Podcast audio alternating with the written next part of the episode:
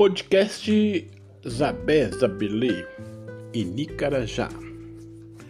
Voo alado.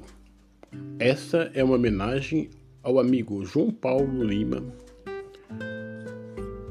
que foi uma surpresa muito grande conhecê-lo no Itaú Cultural, Ilha de Fortaleza, e uma pessoa que tem um conhecimento, uma determinação, uma história de vida e uma escrita muito bacana. Ele me deu um livro e do seu livro eu resolvi fazer essa homenagem. Vou ao lado. Catequizadores cristãos não entenderam o legado assumido por João.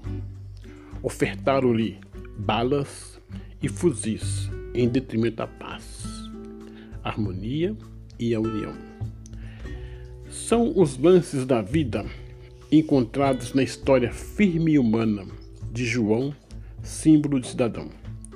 Apesar de muitos muros, muretas e muralhas na frente, em percurso não alçou. Fez uma dança com porte de uma lança de sangue misturada em águas fortalezas.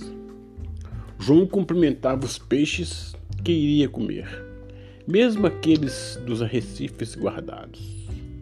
Parecia rio aquela água sonhada, mas era um mar envolto a revoltas nesse surfar infinito. Chegou em cidades do norte, quando viu o choro sentido de uns e os falsos imitavam. Arrastaram na areia fina e branca nas tardes de Lindóia. Chamava para a vida e sorria. Pouco sobrou nessa saga de ajudar os necessitados. João precisava de um copo, não ofertado. Após enfrentar esse tsunami, deparou com ruas enlamaçadas e o mar vigiava protegendo o olho. As árvores foram embora mas o tronco ficou seguro pelo vento, pela chuva que não cessou. Nessa luta diária, periferia comemorava cada vitória com muita alegria. Viver era o sinal do dia. Saía intacto das confusões, olhava para frente. Prédios e mais moradores, no total 3 milhões corpos estirados após o copo secar. Mesmo se faltasse água, energia, o sinal coletivo prevaleceria. João contracolonizava aquelas e aqueles que olhavam seu corpo com desdém.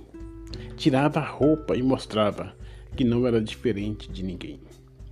Desocupados são aqueles que nos olham com jeito de piedade, se precisamos apenas de oportunidade. Com certo medo na garganta, esse sujeito do pretérito futuro desejava, deixava a prótese descansar para a balada ir agitar. Subia os morros e os locais da periferia de Maranguape com ar de alívio, dizendo: Cheguei.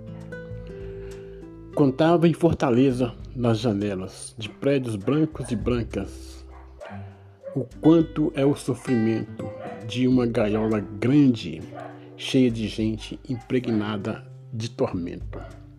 Ônibus parado, indeciso a forma de subir, sob o risco de acidente e de um futuro chão a assumir. Nessa terra prometida, ele não quis arriscar, propor propor ao, ao Criador liberdade sem cinismo para que alcançasse meta de ser campeão em alpinismo. Escreveu muitos poemas e tantos dedicou. Até montão, montou um bar para quem não o observou. Expressava em palavras duras a dureza do tempo vivido. Pelos fuzis expostos, a criança tinha pouco sentido. Lembrou de imediato esse tempo de pandemia, onde a lógica do aparelho substituiu o amor e a harmonia. Vida exportada e importada em valor de um coração indisposto que a autoridade e a ciência negou. Que mané respiração! O negócio era lucrativo. Virar as costas para os outros achando que brilharia. Mas que cidade em carnaficina! João preferiu da sauna no bar expressar aquilo que lhe impactava e mexia. João colocava corpo em tudo, desde a raiz até a imaginação e o amor alcançava, com leveza e determinação. Assim as flechas certeiras derrubava cupidos e apresentava o lado indígena e caboclo, sem farpa e sem discriminação. Não adiantava vir com lordose, parestesia, que ele tinha o remédio gratuito, enchia os corações com sua poesia. Mesmo determinado, ele seguia seu ritmo em almejar a pacificação, e todos um dia chegaria ao pleno amor, e isso lhe valia. Palavras de Eni Carajá Filho, Jocantirri, para o podcast Zabé Zabelê, o podcast que discute, apresenta uma série de questões culturais para a sociedade brasileira.